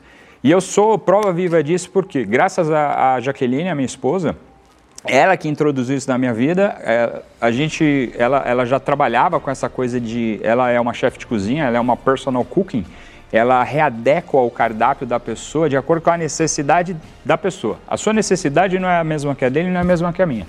Mas ela me ensinou é, uma coisa muito poderosa. Ela ensinou esse lance de. Ela falou: amor, você vai ter que fazer escolhas diárias. Você vai ter que saber o que você tem que comer. Cara, e isso é tão poderoso porque reflete em todos os aspectos da sua vida. Hoje eu sou mais bem sucedido financeiramente, profissionalmente e, e psicologicamente por causa da minha alimentação, por causa das minhas escolhas. Principalmente por conta da disciplina, porque você tem que ter disciplina para Então, fazer isso. e é- aí você falou que o seu desafio hoje é o que a gente conquistou uns anos atrás. O meu desafio hoje é, eu estou buscando encaixar com uma zona diferente, mas a disciplina que eu tenho comigo fisicamente nos- na minha vida profissional, no- no- na minha vida bem sucedida. Até porque já é mais fácil, porque você já vem treinando ela há alguns anos. Cara, é, disciplina é o nome do negócio. Constância. Constância. É, é constância, cara. Ah, até quando? Pra sempre. Eu ouvia isso dos caras que eu trabalhei nessa, nessa questão de, de saúde. Eu, "Não, mas até quando? Até você morrer. Como você não sabe o dia que você vai morrer, você faz. Mas até pra sempre, cara. Todos os dias. O Rodrigo está falando uma coisa, e não é à toa que eu sou fã desse meu amigo aqui, Recíproco. e, e é muito legal a gente ser fã dos nossos amigos, né? Só porque a gente aprende só com eles. E o Rodrigo só está falando uma coisa que me referiu a uma frase que é o seguinte: é, é, a gente não tem futuro sem viver muito bem o presente e a gente só consegue fazendo isso se a gente sabe de onde a gente veio, qual foi o nosso passado. Tá? E a gente vive cada vez mais de fachada, de mídia social, de máscaras, né? É, de ter e de não ser. Né? É, então as pessoas atingem algo e vivem aquilo só como se aquilo fossem elas. É traduzindo o que o Rodrigo falou, só o seguinte: ele comentou que ele perdeu esses 40 quilos.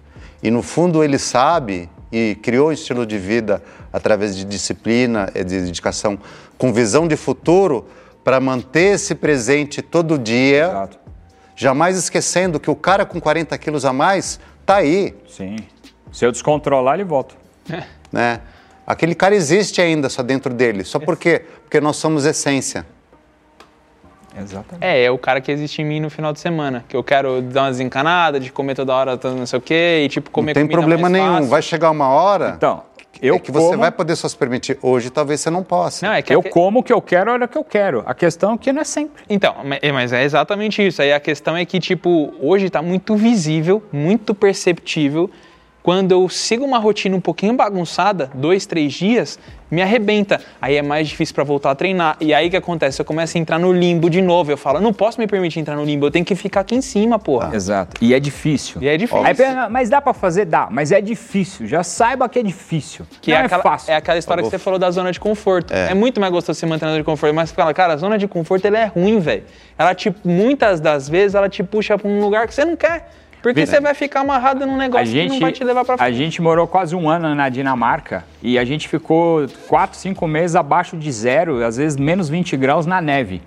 Eu, eu, eu, eu tenho um calendáriozinho. O, o tempo que eu fiquei lá, eu só faltei quatro vezes na academia. Eu ia a pé na neve e voltava. Aí eu fazia os stories de lá, os caras falavam, você tá louco, velho?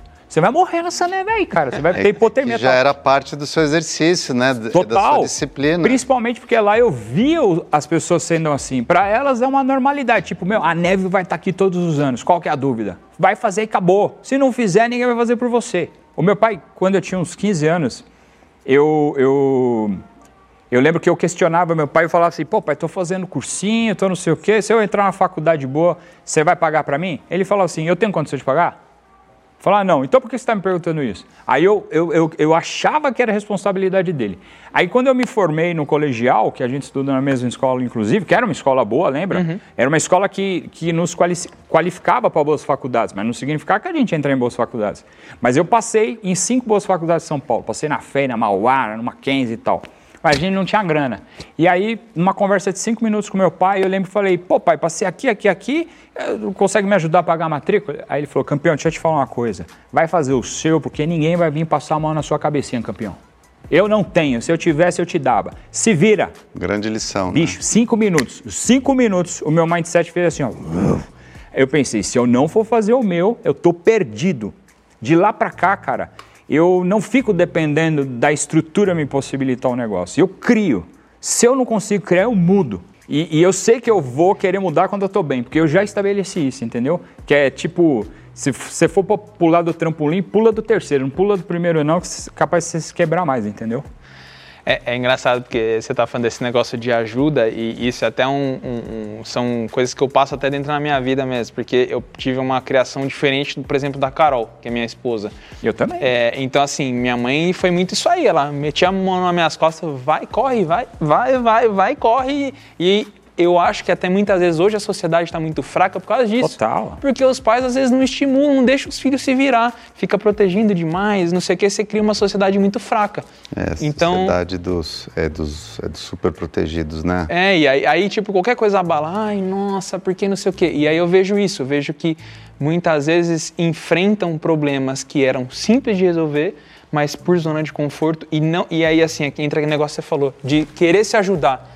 Não adianta eu querer ajudar uma pessoa que não quer ser, não quer ser, ser ajudada. Ah, cara, a gente adianta. passa esse drama exatamente no- na minha vida lá, que tem uma pessoa que eu poderia ter todas as ferramentas para ajudar ela. Só que a pessoa não se ajuda. O que, que eu vou fazer por ela? Eu falei, Acabou. meu, antes de eu te ajudar, você tem que mostrar que você quer ser ajudado e você se ajudar primeiro. Se você não se ajudar, ó, tô lavando minhas mãos. Uma coisa Quem que eu aprendi, meu, é igual no avião, você tem que botar máscara em você para salvar o cara do lado. Eu sempre uso essa analogia. Isso, isso é... Pra, Nossa, pra salvar o teu filho do lado, você tem que colocar a máscara. Se você não colocar, você vai desmaiar, vai morrer você e ele. Então, isso, isso, isso na É, a nossa gente sociedade aprende isso é... como passageiro, né? é. Você fala, como assim? Mas a pessoa vai morrer antes. Ué, mas você quer morrer antes da pessoa, você, vai nem, você não vai estar vivo para salvar ela. salvar. Esse, esse lance da pandemia hoje foi uma coisa que veio para nivelar todo mundo. Pessoas com condição, pessoas com dinheiro e acesso, eles não puderam viajar para os países que eles queriam. Foi uma, um, nós temos agora um precedente mundial, que ele falou 7,5 bilhões de pessoas passaram o mesmo problema, cada uma reagiu de uma forma. Eu vi muita gente que eu achava que era preparada não conseguir lidar com a situação. Por quê? Porque é inesperada, é uma situação sanitária, causou um pânico, mas é, psicologicamente as pessoas não estavam preparadas. Tem muita gente sofrendo por causa disso, es- esquecendo a doença. A doença a gente sabe o que causa, mas o, o impacto na vida das pessoas. Eu vi muita pessoa cair. eu- eu- o, que eu posso ajudar, eu ajudo. Falo, cara, sabe por quê? Porque isso vai acontecer de novo de alguma forma. É, Vai acontecer. Eu, eu não sei dizer se eu levei isso de uma forma muito leve ou se até certo ponto fui negacionista. Eu não sei dizer, né? Não consigo dizer com propriedade. Mas eu consegui lidar bem, assim. Obviamente, com certas liberdades sendo tomadas. Então, tipo, pô, eu não Claro. ir passear nos Estados Unidos porque tá fechado. Tem barreiras. é o menor dos problemas. Então, é, exatamente, eu tô dizendo. Tipo, eu consegui li- lidar bem com isso até certo ponto, eu acho. Mas eu sei que tem muita gente que até hoje o cara tá, meu, assim, Tem gente desesperado. sem sair de casa até hoje. É, não, eu convidei algumas pessoas para ir em podcast. Eu falei, não, não, não, por causa da pandemia. Eu falei, cara, mas já tomou as duas doses da vacina. Não, mas eu não sei o quê. Aí você não sabe se o cara tá uma desculpa só porque ele não quer vir. É. Ou porque se ele realmente tá nessa noia. Mas Fala, aí- cara, você- tudo que você poderia fazer como indivíduo, você já fez. Agora. Não, acho que é fudeu, mais agora- nóia que desculpa. Exato, é mais nada do que desculpa. É, é muito individual isso, entendeu? Eu falo assim, é, eu- vai vir uma pandemia sempre. Sim. Sanitária. Eu, eu lembro que a, a que eu mais senti assim foi o subprime. Em 2008 2009, eu estava fazendo intercâmbio na Europa, eu vi o bicho pegando lá. Eu morava em Dublin, fazendo intercâmbio lá. Os brasileiros lá, cara, sabe como que eles sobreviviam para comprar o Nissimi hoje para comer no final do dia? A moedinha que você bota no carrinho para devolver no mercado, eles falavam pro pessoal: "Não, deixa que eu devolvo para você. Posso ficar com a moedinha?" Eu vi isso acontecer, cara. O. Brasil eu vi. Eu tinha um, eu tinha um resguardo financeiro, porque eu, eu fui para lá já com 27 anos. Eu tinha um dinheiro lá, na época que ia me sustentar. Mas eu vi isso acontecer. Depois gerou aquela bomba toda, por causa do Lehman Brothers, tal, quebrou tudo. A Grécia só saiu recentemente, a Itália, não sei o quê. Mas eu vi o cerne da questão lá. Eu, aí eu falo, eu passei o problema lá? Não, não aconteceu nada comigo. Eu voltei, arrumei um emprego melhor tal. Mas eu tava lá, eu senti isso, entendeu? Mas por quê? Porque as pessoas não estavam preparadas para sofrer essa pancada. Agora veio da atual, da história mais recente, a pior desgraça, né? Que foi essa parada total dessa doença.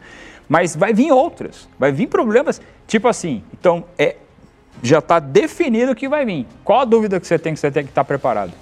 Nenhuma, né?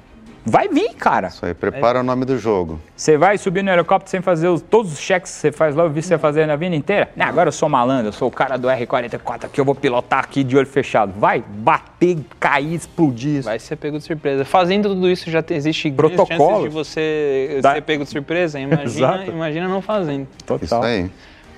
Rapaziada, é isso? Tá bom o papo? Cara, foi um papo aqui. É, é- é um negócio muito louco que a gente começa a entrar num negócio e a gente nem vê. O negócio É, a já passou uma hora e meia. É porque a conversa foi A boa. conversa é boa. Querem deixar as considerações, rede social, pra galera seguir? A meu, meu Instagram, rodrigo.cabral81. 81, muito bom. Insta principal, fernando.seabra. E tem uma pergunta para vocês. Ô, manda. Para fechar o pensamento aqui. Ah, também Uma- tem uma. Um recado para os empreendedores. A gente já falou só dessa cifra é, 7,5. Quando a gente fala em 7,5, o que, que vem à mente de vocês? 7.5. É, agora vem à mente o total de população. Isso. Uma pergunta que nunca ninguém fez para vocês. Vê que eu adoro fazer pergunta que nunca ninguém fez, né? Sim. Só por quê? Porque faz a gente sair da caixinha. Né?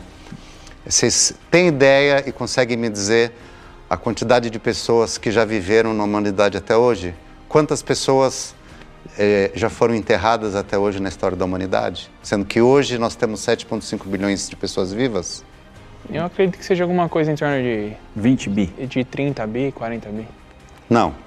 Estatísticas dizem, então, um britânico que já fez essa, e- É. esse cálculo, é, aproximadamente 7, é, 100,7 bilhões.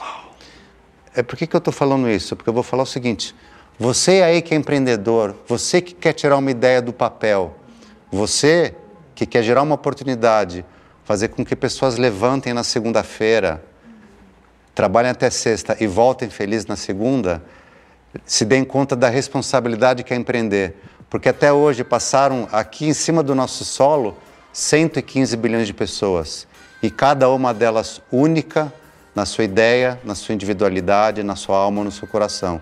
Então, se você não encontrar aí o que eu chamo de a sua verdade, você vai estar vivendo a vida dos outros e realizando o sonho dos outros. Então, saiba quem você é. Isso não é falar de dinheiro, isso é falar mais do que missão, mais do que propósito, é de verdade. Show. Muito bom, muito bom. E a Agora, sua pergunta? deixa eu só fazer a minha última pergunta. Hoje, se alguém quisesse chegar e falar, Fernando, eu quero comprar todo, to- todo o seu ambiente, o seu ecossistema de negócio, todas as suas empresas, não sei o quê. Você tem esse valuation na cabeça? Você sabe dizer por quanto você venderia? Hipotético. Não precisa ser obrigatoriamente o, o- o- quanto... para você abrir mão, continuar sendo a cara do negócio, mas abrir mão dos direitos, da rentabilidade, não sei o quê, quanto que a pessoa tinha que te pagar? Eu não fiz essa conta até hoje e eu vou falar porque eu nem paro para, é para fazer. É, não porque não tem preço, mas porque eu costumo falar, se, che, che, se chegar alguém e é para falar o seguinte, ó oh, Fernando, eu quero te contratar para ser CEO ou presidente da minha empresa por X. Eu falo não, obrigado, porque eu funciono melhor é, trabalhando é, concomitantemente N iniciativas e contribuindo para a construção de um ecossistema. Né? Boa. Então, hoje, aproximadamente 50% do meu trabalho é voluntário para a construção do ecossistema. Né? Mas isso é, acontece porque eu gosto, porque eu contribuo assim para uma sociedade melhor. Isso me dá mais autoridade, o que é natural e orgânico para quem tem conteúdo é, de verdade. E o meu valor intrínseco é, na realidade, está subindo.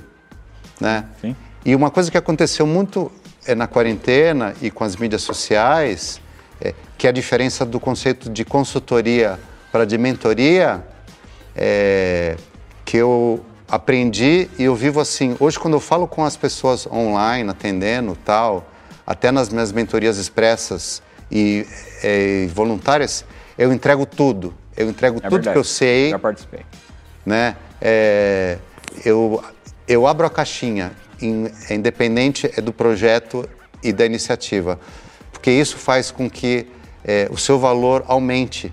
E é diferente do modelo antigo é, da consultoria. Né? Então, a consultoria, eu te dava aqui o livro, fala implementa. Eu vou botar minha equipe aí, fico seis meses e saio. Não. Hoje, na mentoria, a gente se dá mão, falo, eu posso não saber, mas junto eu vou aprender com você e vamos estar juntos para buscar as soluções. Eu não sei as respostas todas. É, talvez eu vou te mostrar que você está fazendo as perguntas erradas. E aí a gente vai chegar nas perguntas certas para as respostas que a gente vai descobrir juntos. Muito bom. Top. Bom. Isso aí. Bom, galera, primeiramente queria agradecer aqui a audiência de vocês, né? Segundamente, né? Porque primeiramente eu já fiz esse agradecimento. é, agradecer aqui o tempo do Fernando, o tempo do Rodrigão, obrigado. Espero valeu, valeu. mais vezes Foi aqui show. com a gente. Sempre. É, não esqueçam, obviamente, de seguir né, nossas redes sociais, os Cordiais no Instagram, os Cordiais Podcast no YouTube e também nas plataformas de áudio, tanto no Spotify quanto no Deezer. De sexta-feira a gente solta os episódios uh, às 6 horas da manhã nas plataformas de áudio e às 11h30 da manhã nas plataformas de vídeo também. Logo mais a gente vai estar com o Facebook também para para disseminar conteúdo lá e os cortes também. Não pode esquecer do nosso canal, os Cordiais Podcast barra cortes, tá? É... Eu acho que é isso. Agradecer a Multivídeo mais uma vez aqui por estar tá proporcionando todo esse belíssimo estúdio aqui pra gente, é, nossos amigos aqui, nossos câmeras, todo mundo que tá na equipe. E também agradecer a audiência de vocês. Vocês me encontram no, no Instagram, no Vitor Hugo Dias. E é isso aí. Até o próximo. Espero que eu tenha agregado bastante com meus amigos aqui com vocês. Show. Valeu. Show, valeu. Os Podcast.